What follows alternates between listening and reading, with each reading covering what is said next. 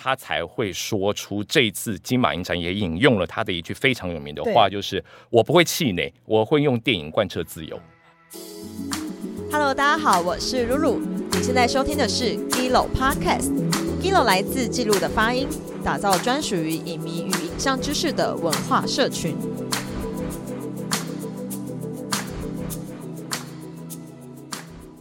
我们今天邀请到的这一位呢？非常特别，我认识他的时候，好像是在 TIDF 吧，那时候是日本的口译，嗯，对，然后那时候就想说，哎，就是翻译的非常好，非常厉害，然后跑去谢谢谢谢，跑去搭讪，然后后来在女影的开幕有遇到，然后就发现说，哎，原来这一次一单十三的专题都是由这一位神秘的人士吴艺伦，艺伦，嗨。嗨，哎，我翻了五部，然后兼修一部，所以不是全部，但其他我全部都看了。但是，总之，你现场还是会有口帮帮忙做一些口译的。对对对，到时候现场的引人来的时候会帮忙做口译。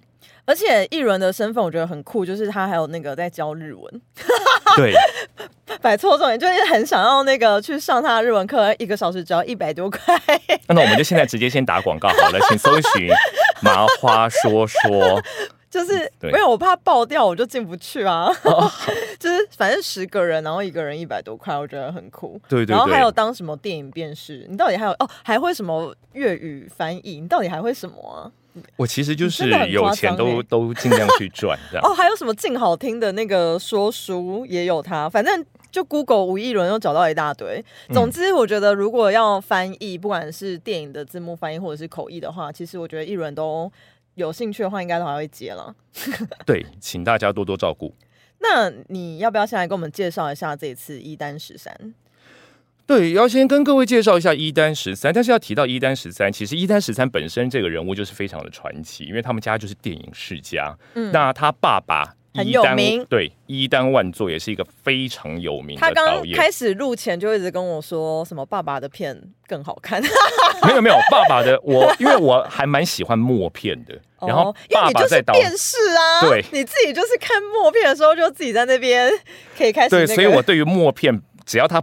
就是黑白，然后不说话，就先从八十。还是我下次先帮你录一个，我们就播他爸爸的默片，然后你在旁边那个哦，也可以啊，可以吗？其实那个在二零二一年，然后国影中心有办了一个，现在应该叫国家电影视及电呃视听文化中心，对，有办了一个致奋青百年文学纪念影展。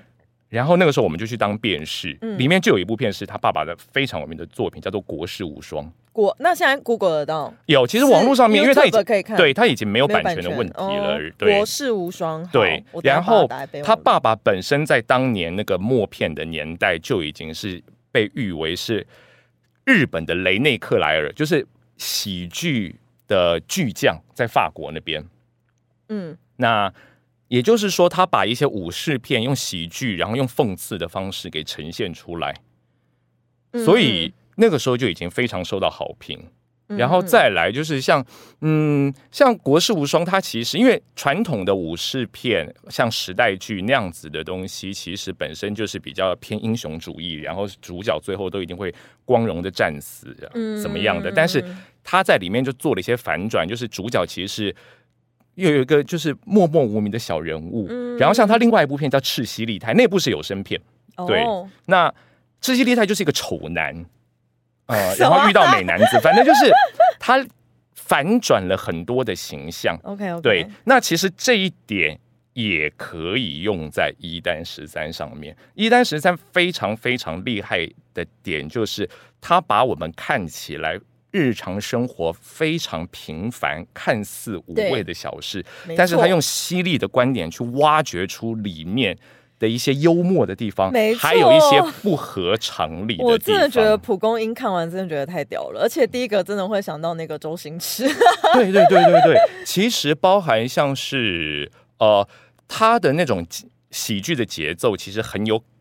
港片的那种快很准的力道，对，然后再加上，比如说像我们之后等会可能会谈到，像《超市之女》里面有一些台词，就是我我只能说，大家英雄所见略同的是，你后来在周星驰的《食神》啊什么里面也都看得到类似的说法，就是要如何去作弊，让客人然后可以就是买到呃买到就是怎么讲。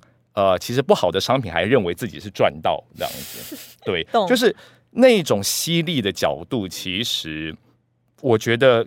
嗯，可能真的就是有其父必有其子吧。哦，这个你聊到后面介绍了，你还没讲完，为什么我们一定要认识这个导演？除了他爸爸很有名之外，然后他跟大岛主是好朋友，然后他曾经娶了一个呃什么大片商的老板的女儿，但后来离婚，然后又娶了一个。一个女生当她的女主角，我觉得最酷的事情是一丹十三他到了五十岁，他第一次拍片嘛，对不对？他的第一部作品《葬礼》是他一九八四年的时候拍的，然后也夺夺得了电影的最佳什么寻报最佳影片大奖。但是后来，我觉得我们等下可以就是八卦一下，不是八卦啦，就是有一个自杀之谜，我觉得我们可以。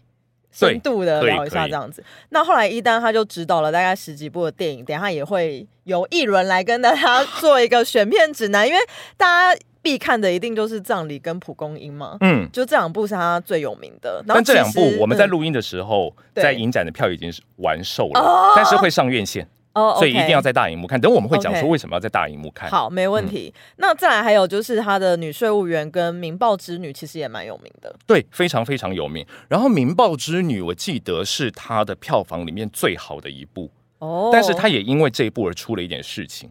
对，这个我觉得后面一定要讲到。好了，我们就先聊他为什么死掉好了。因为我我我我先讲，我觉得看到他那个死掉的报道，我觉得最可怕的地方就是大家觉得他是被。就是他说是自杀，但是其实很多人觉得是被他杀。然后我觉得被他杀有两个疑点，因为依据我就是看 Netflix 大量看那个，我 Netflix 是大量看那个杀有什么连续杀人犯的纪录片跟剧情片跟影集，然后我是狂看的那种人。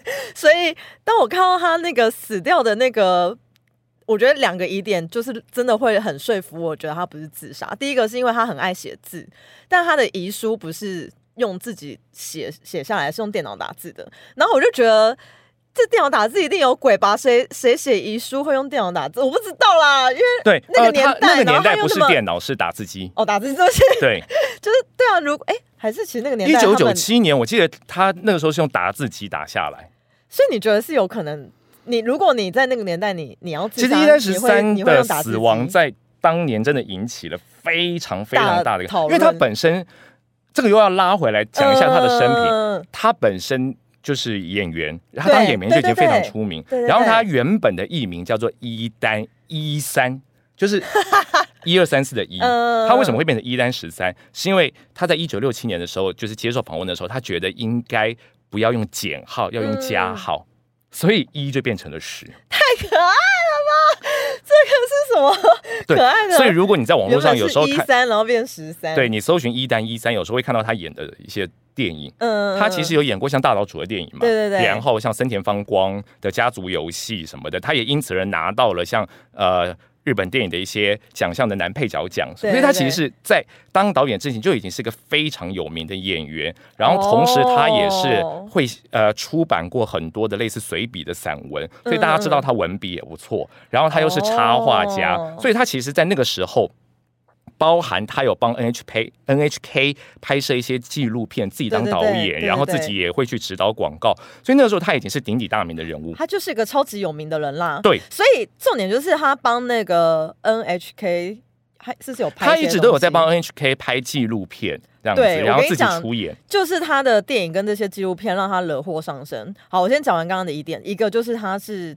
就不是手写的遗书，然后第二个是他被发现说他的那个空腹的状况下，然后喝了很多酒，所以就是可以猜测推假设推敲说有可能是被灌酒，然后被推下楼，并不是他有这个说法，因为他当时在死亡的时候，其实因为警方判定是没有他杀的痕迹，就是自己从他的那个他们他跟他的第二任妻子，也就是这这次他的单元里面的主要的主角。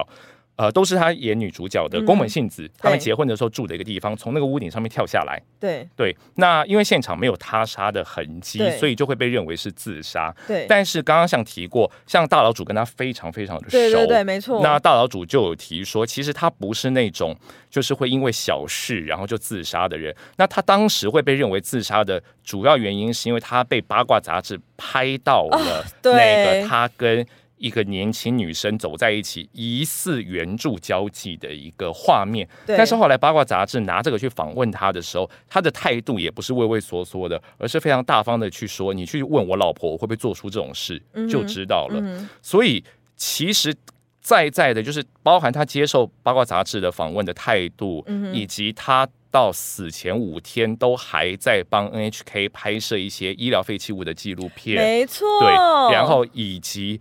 呃，他身边的人熟悉到他其实是一个非常喜欢写字而不是打字的人。嗯，对，包含他的一些分镜表什么也都是直接手绘那些。就是 后来就慢慢就会有一些说法，就是他其实不太像是一个会自杀的人。对，因为呃。好像连他老婆都觉得不太可能，感觉就是，反正我觉得他老婆应该也觉得说他应该就是被黑道，因为哦，因为还有一个一一点就是，其实他前一部电影，然后就是拍了，因为其实他每部电影都有很多黑道跟宗教之间的关系嘛，然后所以他就是，总之他就是被黑道盯上，然后有一部是什么女反暴力之女吗？呃，反暴力的女，嗯，就是刚刚我们提到的那个《民暴之女》，《民暴之女》对，那然后就。就是被黑道给盯上，然后其实他那时候就曾经面部跟颈部有被刺伤。总之就是在他这一次自杀之前，他就曾经被黑道有有被恐怖攻击过了。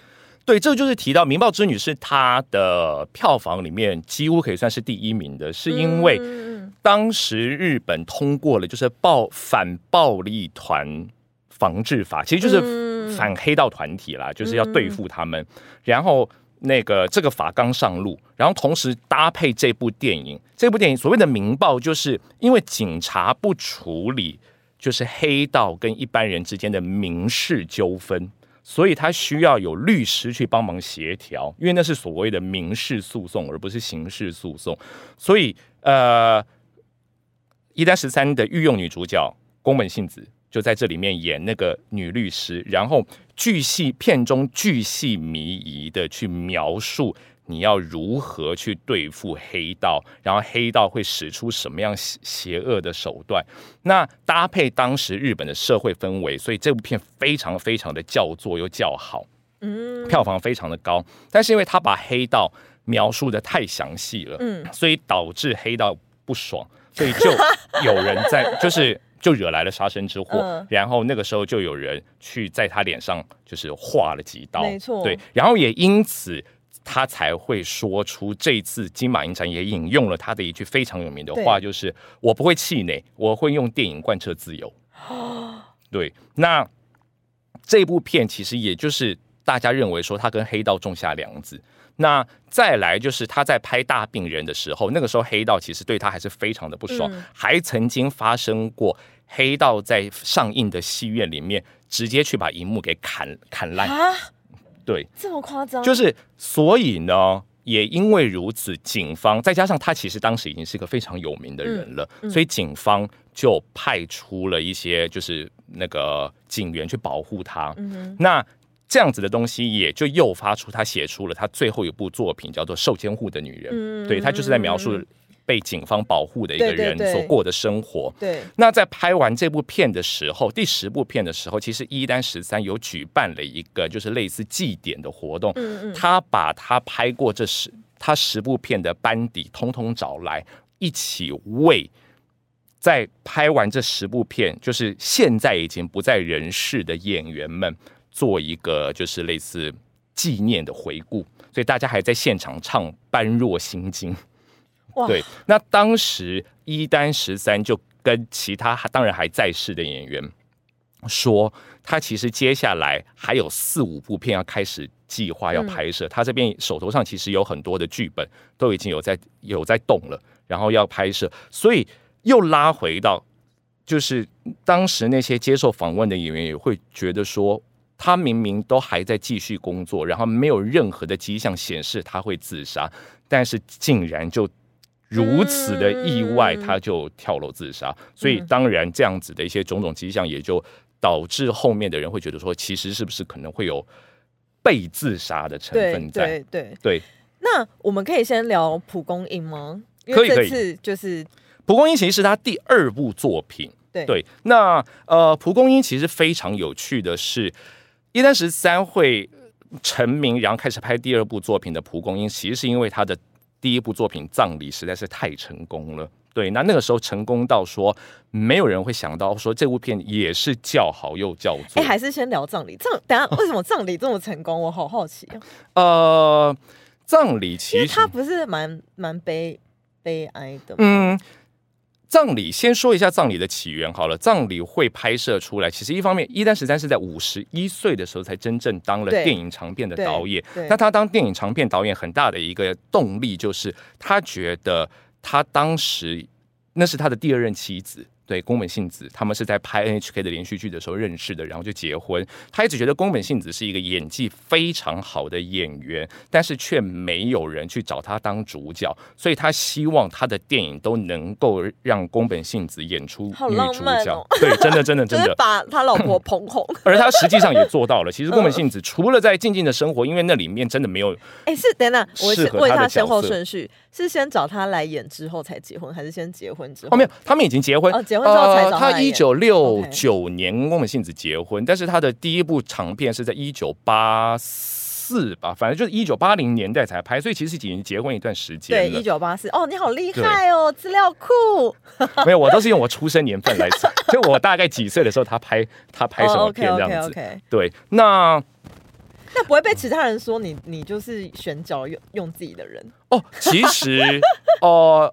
这个又可以讨论到一丹十三在场面调度还有演员的东西，但我们先聊回葬礼。葬礼的剧本其实是他宫本信子的父亲过世的那段时间，那一丹十三对去帮，就是他是以丧主，就是丧礼主持人的帮忙拍吗？不是，去参与了这一系列的丧礼的活动。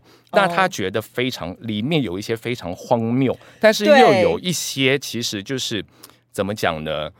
让你回归到自己内心审审思自己内心，就是重新回到原点的一些感受。来来，你先说，你觉得你看的时候最荒谬的几个画面或几个点，还是你忘记了？我我记得啊，对，你你觉得最荒谬的是哪？这样会不会爆雷？爆雷没关系吗？呃，这我们也可以，但既然爆雷，就提一下他拍摄幕后秘辛。我一直觉得里面的一些就是。教你如何去应对进退丧礼，你要说什么话的那个 video tape 非常的莫名其妙的荒谬。夫妻还一起看呢，然后还一起学习，想说哦要要回应什么，客人来的时候要回应什么。整部片的第一个就是，也就是一单十三所有长片电影的起源，他第一个拍摄的戏就是那个 video。对，就是从那个 video 开始，然后。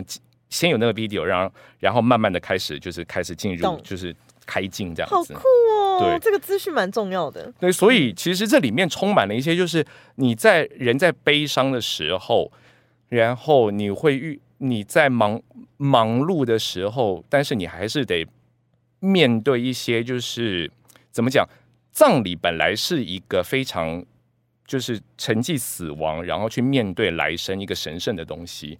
但是慢慢的、慢慢的，借由一呃，因为一些商业的一些发展，所以它变成是被很多繁琐的工作给包围着。对，因为哦，我觉得最可怕的一幕，其实是最后有一个人帮他们拍照，然后就是老公死在那个棺材里面嘛，然后老婆其实要见最后一面，就是那个棺材要钉起来，然后拿去进焚化炉，然后。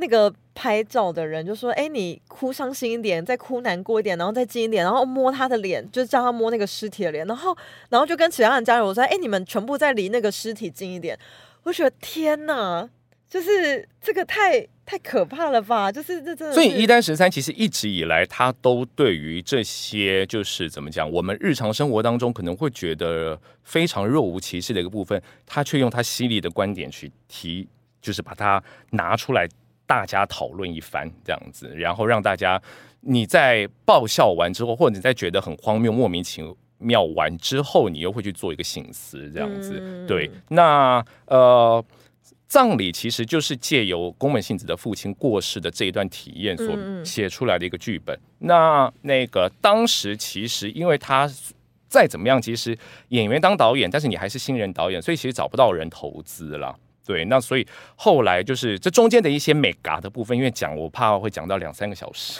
对，所以就讲重点，讲重点。但总而言之，最后就找到了大约一亿元的资金这样子，然后拍摄是，对，然后日元一亿，对，一亿日元，一亿日元。但是当当年的日币也没有像现在这么便宜，对，所以那个币值的换算其实也算是蛮高的。那后来呢，就在那个汤。就是一个汤布院的影展上映，然后一上映之后就轰动，然后帮他们发行的其实当时也不是大公司，不是像什么东宝松竹这样子大公司，是就是专门发行比较艺术电影的一小公司，但是没想到上映之后就非常的轰动。那本来大家都觉得葬礼这个这个片名非常的不吉利，但是看完以后就觉得这个。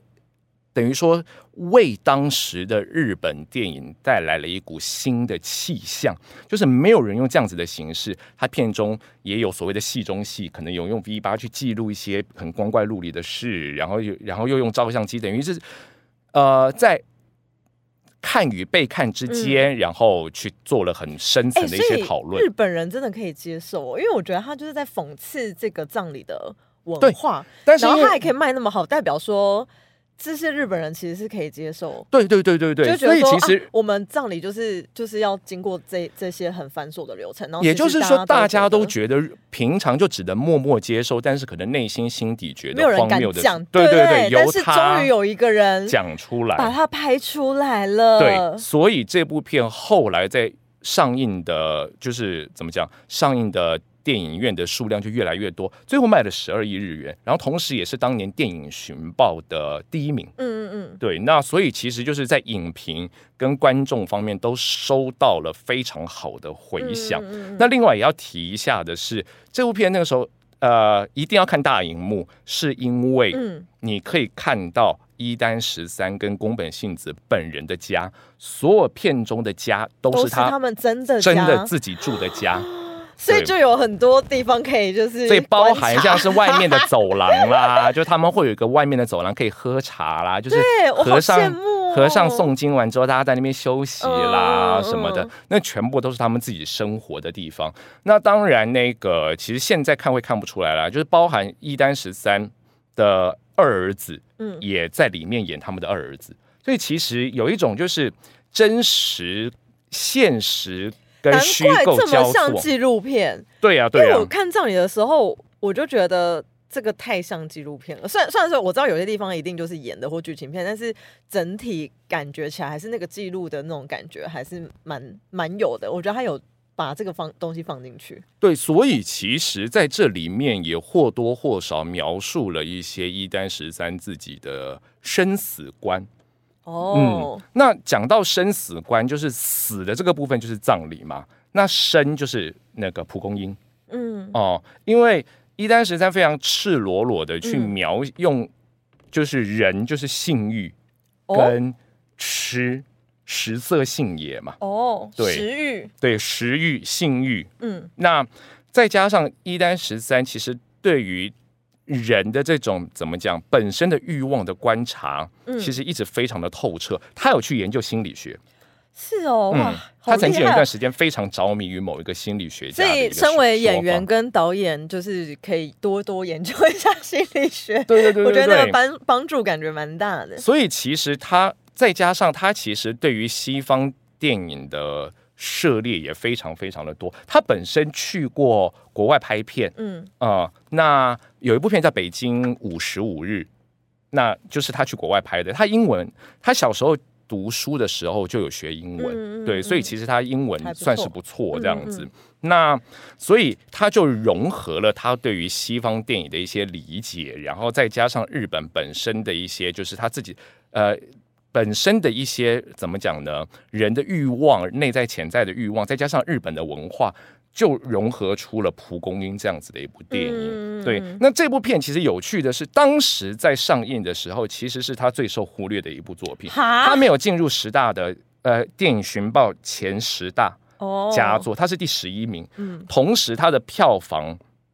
只有葬礼几乎不到一半吧，嗯哼，对。但是这部片啊，因为它是用一个西部片的包装形式，对，就是你看主角山崎努演的那个角色，就戴着帽子，然后开着卡车。对对，你把那卡车想成是马车。对对对。那那样子的一个打扮就很像牛仔，然后去拯救一个女性这样子。对对对。哎，你先科普一下好了，因为我怕那个只有看过片的人会知道在讲什么，没看过片的人如果要先想象的话，其实就是一个中年女子想要经营一家拉面店。对。然后有一个。那个司机教他怎么样做拉面。对，这司机本身就是很懂拉面，很懂吃。对，然后酷的，带着他认识了一些奇人。对对对。然后慢慢的让这个本来。不太会做拉面的女子，然后她可以就是做出非常好吃的拉面，然后这中间又穿插了很多的小故事，你可以看到，对，食欲就像性欲一样。那个那个小故事其实跟主轴好像没有太大的关联，但是你却不会觉得很突兀，而且你反而会觉得很好笑。我觉得最好笑的就是那个一群那个公司去意大利面吃饭，然后那个小职员。就是一群老人，然后都大家就面面相觑，不知道怎么点菜嘛。然后就是没有人敢先点，然后就其中一个一个人先点了，然后所有的人都跟着他点一样的。然后我想说，哎，是 menu 看不懂吗？还是不知道要吃什么？因为就是去高级餐厅，然后因为日本人很注重礼节，所以他们就很怕自己。点错东西或者很丢脸，就是怕丢脸，然后又怕理解没顾到什么。总之有可能就是 menu 看不懂，因为好像是一个法式餐厅之类的。然后那个最年轻的小职员，他就是跟服务生就是侃侃而谈，然后讲了一大堆。还有一些很荒谬啊，比如说你对，就是怎么讲，你可以说是。女生的对于做菜的一种坚持，就是你人已经快死了，但是你还是要坚持做好一碗炒饭，然后大家这个一定要讲，这个我觉得太好笑了。对，然后让大家 对这个，我觉得 吃完以后，对对对，再默默的死去。这个好，我觉得这个就是，反正就是他这个镜头真是拍到说三两个小孩跟爸爸，然后那个妈妈已经快病危，总之就是临终，然后就是说你不准走，不准丢下我。不想丢丢下我们，然后总之，总之他妈妈就说我不行了，就是他就是快要走的时候，他爸爸就突然说：“你现在给我去，就是做饭给我们吃。嗯，你现在做饭给我们吃。”然后他就就是已经快死了，然后就起来，然后去做饭，然后做完炒饭，然后他们吃完之后，他才就是死去这样。我靠，我觉得那里是我笑到哭出来耶。对啊，就是我觉得那那个很好笑，但是其实那个超悲剧的，就是就是那个女生的使命，或者是整个日本的体制。所以他就是用一个，他其实用非常西部片的形式，但是把日本的一些可能在某种程度上还是属于男尊女卑，然后再加上日本人本身的一些中心思想给放到里面。但这某一些中心思想，其实对于就一丹十三的观点来看，其实它还是扭曲的。对，那我还蛮推荐这部片可以去搭配。在台湾已经有出版的两本，就是有翻译的两本一丹十三的一些散文随笔，一本叫做《欧洲无聊日记》，嗯，一本叫做那个《女人们》，嗯，都有中文版。嗯，那《欧洲无聊日记》就是一丹去那个欧洲那边拍片的时候，他观察的一些东西，然后回来去对照日本的一些文化所写下来的一些随笔。其实他就是你看完，你就会知道说，其实一丹真的非常关注吃，他在。里面书里面就已经提到了，对意大利面，就比如说日本的意大利面为什么要加一堆东西，那根本就是乌龙面。然后他还很巨细靡遗的，就是他用一个很严肃的态度告诉你说，乌龙面。应该是用比较软的一些面粉去做，然后意大利面是要什么麸质比较多，吃起来口感比较硬，反正就写了肉肉等的一一大篇这样子。然后你再去看完这个东西，你再去回过头来看他在蒲公英里面塞的一些小故事啦，等等的，其实可以呼对你就会知道说他真的都在注意一些我们平常注意不到的点。嗯，我觉得如果讲到吃，其实我对他最后一幕印象超深刻的。因为我觉得他那个最后一幕就是他拍超级长长时间，妈妈为婴儿就是母母乳的那个画面，而且是那个我本来不想爆雷这样子，对不对？但你说了这样子，这是雷吗？所以他其实好了，最后一幕就是婴儿在吃母乳。那你可以说那个真真的就是人从出生吃到的第一个食物，对，就是妈妈的母乳，对，就是你的原始的欲望。嗯嗯嗯嗯，我想到的是这个。所以其实葬礼跟那个蒲公英都会上院线，一个是死，一个是生。那其实你从这里面其实就已经可以感受到一丹的一些中心思想。对对，没错没错。那你你接下来还要跟我们讲？另外讲到蒲公英，我觉得因为这一次。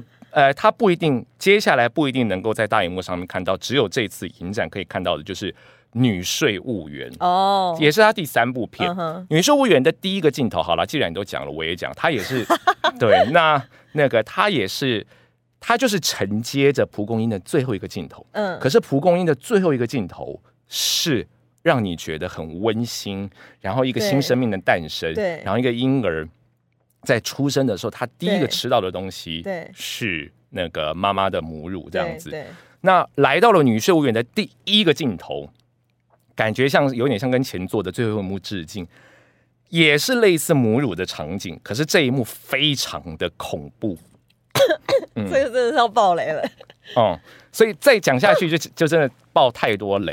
但这一幕就非常非常的就是他怎么讲，你会会觉得一样是荒谬，但是又带来一种就是惊悚的氛围感。嗯哼，哦，所以他把上一上一部片的最后一个画面直接挪，也不能讲直接挪用了，因为其实人什么都不一样，场景也都不一样，但是有点跟。上一部的自己致敬，但是拉到女税务员到两集哦。哦，女税务员这部片啊，当时也是怎么讲？呃，因为蒲公英这部片当时在日本并没有受到太多的瞩目，他后来会成为一单的代表作，是因为他在国外爆红，因为他有着那个西西部片的一个。就是类似皮在那边嘛，对，那所以有一些人是把它当成就是 cut film 来看的，哦，是啊，对，因为就觉得很酷啊，居然拉面可以拍成这样子，那但是在日本当时并没有引起太多回响，所以一丹，我觉得一丹最厉害的是他知道如何在艺术跟商业之间找到一个平衡。哎，那女税务员有很商业吗？呃，女税务员相对来讲其实是一个商业片。但是它虽然是商业片，它依旧拿到了当年电影寻报的第一名，而且还有什么日本影艺学院的哦，日本就是日本 呃，就是日本奥斯卡。哦，对，包含女主角、男主角，然后他入围了很多项，但是宫本信子在那边也是首次拿到了日本电影金像奖的女主角。哎，等下，老师，老师，我有问题。为什么？就是你看哦，蒲公英啊，然后女税务员，然后后面又有那个，都是很多女性的角色。哎，我觉得一般时上有特别关注女性这件事情吗？呃，我觉得应该说宫本信子就是他生命中的缪斯。嗯，对。然后再加上，其实一丹，我我自己这十部看下来，我觉得他如果放在二十。一世纪现在来看，其实他某种程度上也有也有点算是女性主义者，是吧？因为我觉得他对于蛮多就是男性沙文主义，好像都有提出一些批评的，就是刚刚说那个炒饭，我就觉得没错没错，他其实是用个很荒谬的一个表现，我觉得很很特别，是很少啊，不要说很少，是我看电影太少，就是男男男性的导演可以这么的用女性的视角。去讲这件事情，我觉得很棒啦。我只是想要称赞他而已。对啊，对啊，对啊。其实，所以其实再加上宫本信子，其实呃，怎么讲？呃，一单十三有他自己固定的班底。如果你这次是。呃，十部都全看的话，你会发现他其实就是固定爱用一些人，因为那些人的演技都非常的强大。那宫本信子在第一部的葬礼、跟第二部的蒲公英、跟第三部的女税务员，那完全演技是不一样的东西。就是从傻大，因为他蒲公英就是傻傻的嘛，对啊，我不会做拉面怎么办？就是怎么做都不好吃，然后就是从傻大姐，然后到那种很精明干练吗？非常的精明干练，而且英勇。然后这部片当时也是受欢迎到。她就是打造了一个新的形象，就是一个满脸女都是雀斑的一个女税务员，然后头发短短的，然后有时候睡觉起来没整理还会翘起来的一个形象，然后同时让这个形象在日本家喻户晓，同时。日本的片名其实他用了一个专业的名称，叫做马鲁莎，是什么意思啊？其实就是有点类似女税务员，哎，不是女，是税务员查查官的意意思。就是日本的税务制度跟台湾还是有点不同。查之女，对，所以有人翻译，就是有以前有一些版本是翻成查之女，因为她是查查官，就是第一个查是检查的查，第二个查是就是两个查不同的字这样子。那它也是填调做的非常的深厚，那。把这些东西，如果它画成文字，我觉得就几乎可以算是报道文学了。但是他用一种商业电影的形式，然后让巨细迷的把人会怎么逃，那些大官呐，那些奸商会对会怎么逃漏税，真的避开。对，然后这部片啊还红到当时有那个时候我们还是就是那个年代还是只有红白机嘛，任天堂连任天堂都出了同名的游戏，然后里面的专业用语啊，其实因为那个时候玩任天堂机大部分都还是十几二十几十多岁的小孩子嘛。但是它里面的专业用语也全部放进去，所以小孩子有些人玩完更不知道在说什么。可是他们不会突然间全部都懂了吗？因为那些太专业了。对，但是我曾经看过有人在讨论说，就是他长大以后再来玩，而且他也看过那部片，就觉得很有亲切感这样子。所以那部片可以玩吗？我现在可以去买。你你如果红白机，那你如果我要去买卡带，可不可以啊？可以啊。所以有女税务员的卡带。对对对对对，她真的就是女税务员，她完全故事故事的剧情就是照着第一集走吧，应该没有翻成中文。是啦，但是你就是可以用，就用这个当日文课的教材也可以。我就边玩，哎，老师这是什么意思啊？然后我就但你看完电影再来玩，你就会更亲，觉得更有亲切感，这样子。好，对，反正这部片就是当时造成非常非常大的轰动，然后票房也是，呃，我记得如果没错的话，是跟那个葬礼差不多，都是到了十二亿左右这样子。那这一次还有一个监护哦。那个女税务员玩就是女税务员二哦，对。一三十三说女税务员是他牛刀小试，他真的想拍的是女税务员二，而也从女税务员二开始，他接触了比如说邪教的问题，嗯哼，呃，然后真的就是这种黑道暴力讨债的问题，嗯哼，然后还有那种炒地皮的问题，嗯哼，全部放进去。他真的是一个关心社会议题又关心对他他非常的关心社会。然后我要要再强调的是，我最佩服一丹。的一点是，他第一个填调做的非常的足，也就是说，你在拍我们现在在看电影的时候，往往会觉得说啊，这个东西很怪，对，实际上的政治人物不会这样子，对，实际上黑道不会这样，但是 他演给你看，即使现在已经过了二十多年，你还是会觉得就是这样。日就是这样炒，他们就是那个核心，对他们就是在这样炒地皮的。你现在来看，完全不会有违和感。同时，邪教也就是这样子，所以他他对于这些宗教的问题，就是特别是邪教的部分，然后还有像是日本的一些官商勾结的部分，嗯，就是非常非常的关注。那我问你哦，如果我看《女收务员二》，没看一，接得起来吗？还是其实接得起来？是接得起来，不用一定看一。但我我通我通常会建议两部片会，我就是时间排不出来啊，好烦哦。那你可以选一部看，可以选一部看，就反正不会看不懂，不会看不懂。呃，可能会有一些人，因为呃，其实就是主角是同一个了，嗯，对。那你不晓得，然后发生不同的事件，对，发生不同的事件。然后你说二是比较偏宗宗教，第二集面对的敌人更强大，我只能这样说，啊，因为他是一个宗教的头头。对，哦，那而且都是演技派的男星，他演宗教头头，演大反派的叫是三国连太郎。如果你有在看日剧啊或日本电影，你应该有知道一个一个也是日本的帅气中年男星，叫做佐藤浩市。对他就是他爸爸。嗯啊，他们也是一家都是演员这样子，然后都非常会演这样。懂对，那这部片呃，那个是就是一丹啊，其实他对于拍摄的一些过程是非常非常的讲究。他是那种写好的台词，你演员不可以随便改。比如说，你今天吃过了没？如果你改成你今天吃过了吗？会怎样？他会喊卡，就哦因为他觉得在那个氛围，然后包含连讲话的在什么点呼吸，他都会在乎。然后一丹是当时第一个，因为那个时候的摄影还没有，就是。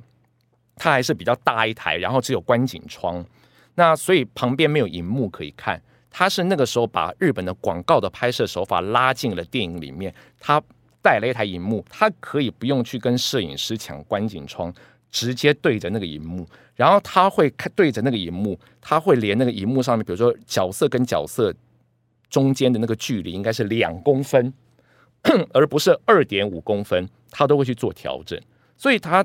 他对于画面的构图啊，然后对于包含后面的布景的陈设啊什么的，都非常非常的讲究。那会提到这个，是因为我有看过演员的专访，在提到《女税务员二》后面有一场戏是杀手要准备要把就是污点证人给灭口，嗯，的类似这样子的一个场景。嗯，那他是直接把杀手的。趴下来的那种角度跟位置 都已经画好，就是说，等于我就是大概就是你摄影机的角度，那个那个死亡的那个画，用粉笔画在地上，然后就照这个姿势。对对对对对对，就是这样。他用他已经画好了分镜表，所以他其实对于每一个镜头，所以他就就是怎么讲呢？商业跟艺术兼具的是，他知道要如何去掌握商业的元素。但是他对于艺术层次层面，他仍然是不会放弃的。对，那他所有的事情都务必要做到最好的这一种。所以《女税务员二》，我觉得它的规模很大，也非常非常值得一看。好，那再来《红玉女》跟《大病人》。《红玉女》，如果你是喜欢她，呃，跟我一样喜欢默片的，那你其实我还蛮推荐大家去看的。虽然这部片，呃。有些人会觉得政治不正确，因为他是在描述那个一个艺妓，然后他有很好的运势，跟他接近的男人都会有好运。对，哎，我先补充说明一下，我看到红衣女的片界啊，你知道我第一个想到，你有看猎人吗？有，你有想到猎人里面的那个女生吗？我倒是没有特别去想到，对，就是黑道家族嘛，然后有个女生，因为她会算命，嗯，就是你，她会给你一个签，然后你你你就是会，所以那个。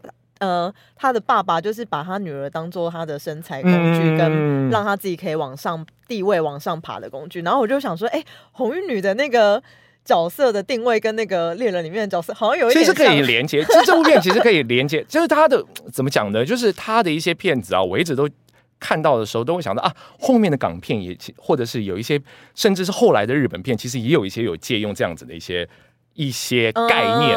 对，那呃。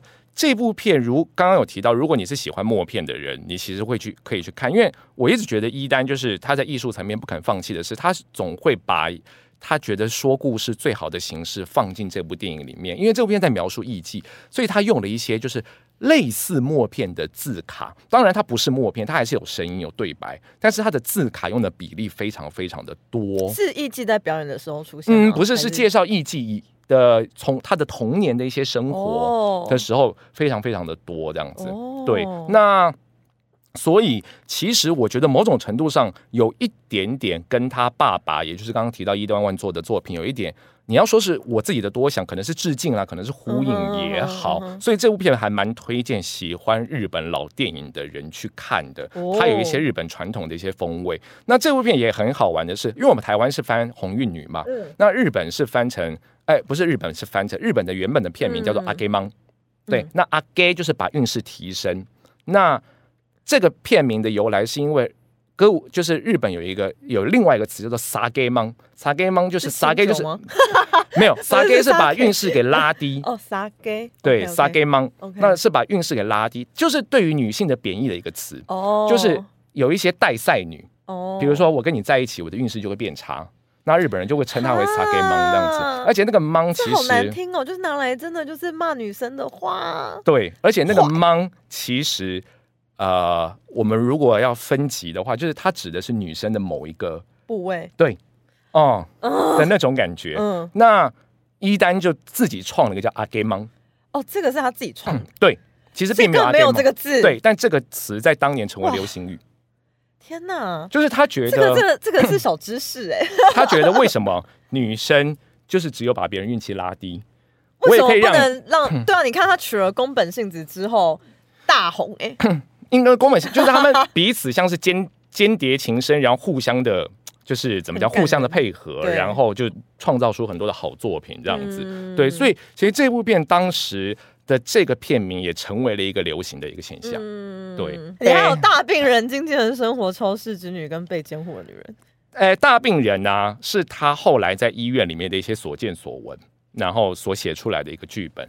哎，你看，讲到现在，其实他每一部片都跟自己非常有关系。没错，没错。你看葬礼是因为他的老婆的爸爸过世，然后大病人是他自己住院。对。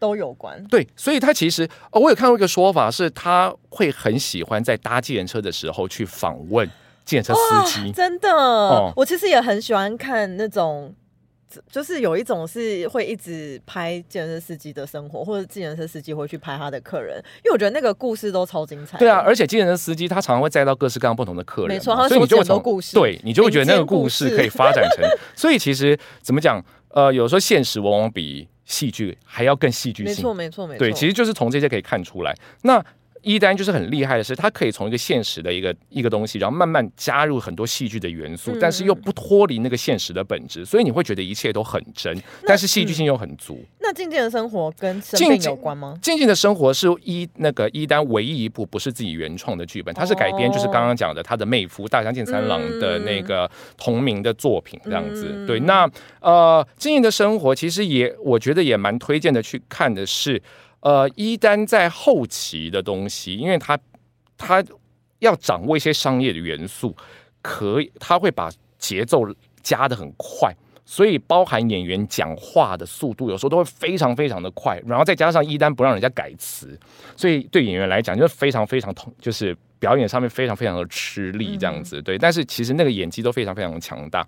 静静的生活回到了一个缓慢的一个节奏。那宫本信子在这部片里面不是女主角，可是她扮扮演了支持，因为这个她是在描述大冈健三郎的，其实就是以大冈健三郎他自己在写这个小说的时候，也是以他自己为雏形嘛，就是因为他的儿子那大江光是一个就是呃类似怎么讲有呃脑性麻痹。类似这样子的东西，但是他在音乐上面非常的有有天分，所以后来也成为了就是非常有名的音乐家。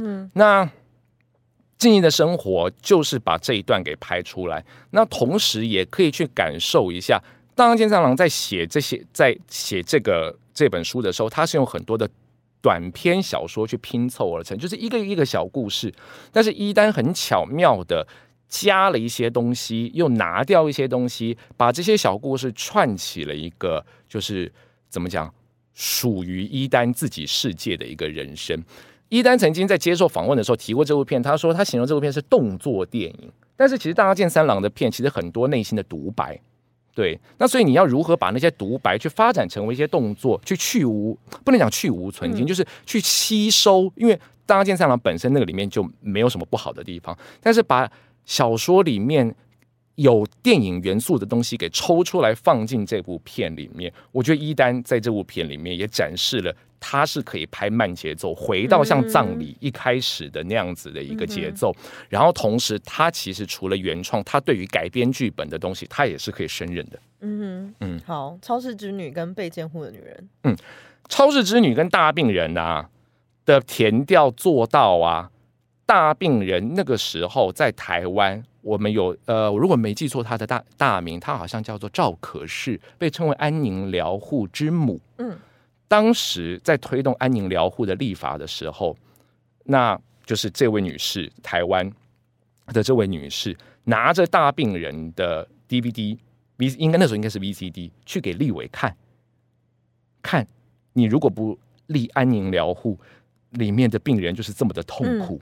然后间接促成了台湾安宁疗护的立法，他的填调做的如此的扎实。嗯，那回到《超市之女》，《超市之女》是也是他票房里面数一数二高的。嗯，这部片的填调做到，当时许多的日本的超商以及跟超商有货物往来的一些业务商，比如说你是货，就是卖肉的这那个总公司啦，卖青菜的、卖蔬果的啦。都跟一丹十三说，这部片要拿去给他们的员工看，当做教材。就是它里面巨细靡遗的去描述到，就是大家贪小便宜的那种心态，然后商人要如何去利用你这样子的一个心态，去做出一些就是偷鸡摸狗啊的一些不好的一些行为啊等等的。那明明就是讲的都是我们平常的一些日常琐事，比如说我们家附近就有超商啊，我想要买特价品啊什么的。但是搭配一丹的演员的张力，以及里面音乐的使用，一丹非常爱用鼓声，咚咚咚咚咚咚咚咚咚咚那种，然后再加上场面调度已经运进的一些节奏，甚至可以在最尾巴加一场飞车戏，所以那个整个的节奏又回到了很很有商业感觉，但是又不脱艺术层面的一种，就是那种怎么讲？属于一丹的商业片风味，所以这部片那个时候受到了很多主妇的欢迎。这么夸张？就是通常我们看电影是在周末嘛，那周末人会比较多，但是因为主妇啊，就是平常有时候白天也没时间，哎，没也没事啊什么的。那所以这部片那时候是平日的白天入场率都非常的高，好赞啊！它也被就是直到现在进入二十一世纪，很多人还是。提到一丹最喜欢的片子还是《超市之女》。OK，对，那被监护的女人呢？其实就是刚刚也提过，一丹因为那个怎么讲，被就是被黑道袭击，然后被监护，就是被警方保护，才想拍这个，对，才想拍这个。对，这部片啊，其实很有趣的是，呃，三谷信喜，对，就已经是喜剧大师了。三谷信喜是那个一丹的后辈，那非常的尊敬一丹。那那个时候，三谷信喜有帮忙参与这部片的一些脚本的撰写，但是当然后来还是以一丹的那个脚本为主，所以三谷信喜在里面挂了一个类似制作协力，对，就是有帮忙参与制作。那这部片呢，加入了很多三谷信喜的班底，比如说像西村雅彦，就是有三谷信喜有一部片叫做《新型直播不 NG》，西村雅彦其实相对来讲演的是比较滑稽的角色。但是在这部片完全一改形象，就是他演一个正经八八百的一个角色，然后呃，里面有很多三股信息的班底，其实都颠覆了以往在三股信息里的，无论是舞台剧还是他的电视或电影里面的一些演出的一些形象，在这部片里面完全受到另外一个，就是完全被改造。本来是很搞笑的人，你以为他是很搞笑的人，这部片都非常的震惊，这样子，所以。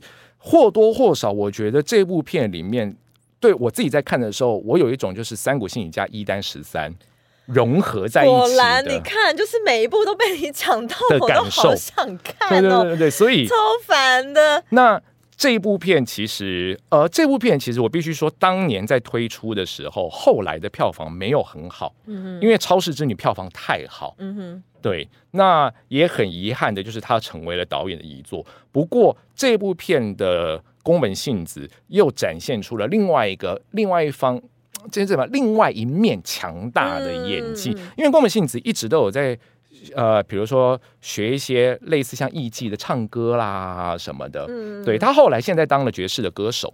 对，那。一丹也很巧妙的把这些东西放到了电影里面，所以一丹总结来讲，我觉得他就是一个对生活观察非常敏锐，然后从小事里面去抽取出那种幽默的养分，然后把它加以放大，加入戏剧性的元元素，再加上他他思考的层面非常的广，所以他怎么讲？包含演员的表演，然后台词，然后镜头要怎么放等等的，都非常的缜密，然后所有的元素都控制的非常好，所以这十部片来讲，其实都没有可以被忽略的地方。完蛋了，那你看，那你硬要选一部呢？你自己最喜欢的？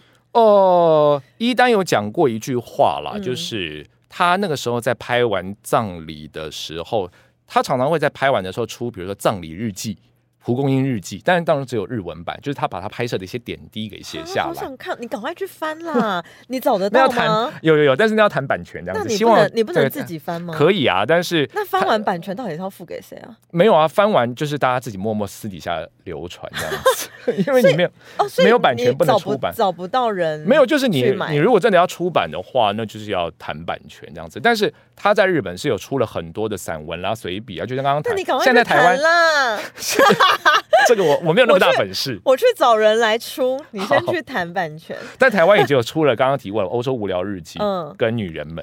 那回到就是他在葬礼日记里面有写到说，电影就是我所有人生的肉冻。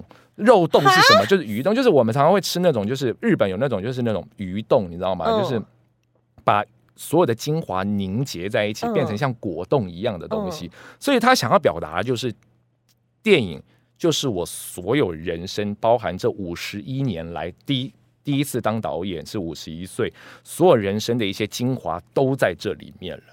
那如果是这样，他这部片写在葬礼之后，我觉得葬礼真的是必要看的一部作品。嗯，所以你选葬礼，我选葬礼。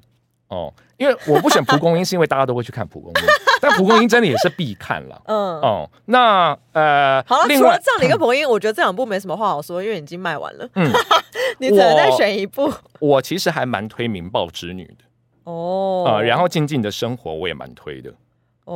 哦，虽然这两部字幕不是我翻，对，但跟字幕无关。哦，你自己喜欢《明报之女》？对，我喜欢《明报之女》，我也喜欢《静静的生活》，因为我觉得《静静的生活》是你可以看到一丹在有原著的情况之下是如何进行改编的。那《明报之女》真的就是你可以看得出来，对于社会的公平正义是非常非常在乎的。那你为什么不？但我还要再推税务？对，我就是想到公平正义，不就是这个吗？我通常推荐别人都会推荐说。一一单十三，如果真的对真的要我选，就就前三部一定要看那个女税务员。对，然后如果要再选的话，我自己私心会选《民报》跟《静静的生活》。OK，那我知道超级多人爱《超市之女》，为什么？因为《超市之女》真的就是你把一个很小的事情，把它放到最大，然后原来可以这么的好笑。哦，就是。而且你真的想都想不到，而且我们现在走出去就有超市嘛，然后你真的想不到说那些所谓的好笑就对对商人可以把牛肉就是怎么样的处理，让你看起来哦以为是很高级的牛，但其实里面又动了一些手脚，那种巨细靡遗的点，真的是你看完这一部你才会知道。你看完这一部，你再去逛超市啊，你这就会仔细的看每个牛肉的颜色。所以很多人。就是很爱这一部，然后菜啊怎么挑啊，那个水果啊该怎么挑啊，就你看完这一部，其实就已经上了上过了一堂课。好，我自己我自己是选红玉女啊，我还没看。红玉女其实真的，我看完片子我就觉得哦，这个好吸引我。嗯，而且因为他我我自己那个时候看完，我一直觉得他对于。以前的东西有一些致敬，我我自己本身就喜欢以前的老电影嘛，嗯，所以这部片对我来讲也是很吸引人。嗯嗯嗯，完蛋了，欢乐时光总是过得特别快。以后就是反正你就是一个日本老电影的影痴嘛，是是是，就是我们可以来聊一下日本的电影，是也可以是。好，那如果大家还有想到什么问题的话，其实也可以留言给我们，然后。就是关于一单十三的，想要知道什么事情，搞不好你就会知道啊，你就可以帮我们回复一下。我我可以再 推一个东西，不在这上面的吗？对对对对，宫本信子真的是一个演技十分强大的演员。如果你想要看他最近的演出啊，那呃有一部片叫做《春心萌动的老屋元郎》，他是讲一个老奶奶，然后本来要去买食谱，结果买成 BL 漫画，结果没想到一看 就爱上了。然后他就跟一个小女孩也是很喜欢，本来在书店打工的一个小女孩，那个小女孩是芦田爱菜演的，她已经十多岁了，她也是很会演戏的人，那就是就成为了好朋友，莫逆之交，两个人讨论 BL 就讨论的很热烈，然后甚至还就是彼此还发展出了很动人的故事。但是这部片里面的宫门幸子的演技啊，就是他把一些平凡的东西，然后。他的讲话的速度也没有像女税务员或者是民报之女这么的快，但是我看完的时候就是还是流泪，嗯哦，所以他非常非常的感人。在哪里看得到？呃，也会上院线，然后金马影展也看得到。哦，嗯，对。你说这部叫什么？呃，春心萌动的老吴元郎。好，嗯，好，我等下就一起把它打在那个简介里面。对，好，今天非常谢谢艺人。希望下次还有机会。哎，你干嘛还想要再多补充什么吗？你的表情就是很多话想要讲。我没有，我其实还有每次那个 讲到日本片，我都还想要推一些，但是时间不对啊。不行，我觉得要分其他集。OK OK，再来聊其他的。对，你刚刚想要推的是日本老电影吗？没有没有没有，这次的金马影展。但我想算了，因为这次金太多了，对，而且选片指南真的是很可怕。嗯，大家可以去关注选片指南。好了，那你再推一部就好，金马的。一部有有点不够哎，好了，我直接讲片名。我看完就是我看完狂哭的一个是那个还有爱的日子，还有那个男人。对，这两部我看完也是就是感动到不行。之后片上会上哦，哎，这都会上。对我就是讲一些，就是因为我讲完以后，如果你买不到票，也是也没用。所以好，片商会上。好哦，但喜欢宫本，你看完一单时在，你一定会爱上宫本信子。那你看完。爱上宫本信，你再去看刚刚你说的，对你就会想要去看他最近的片，那又是另外一个另外一个境界。好，非常感谢一人，不会不会，拜拜，拜拜。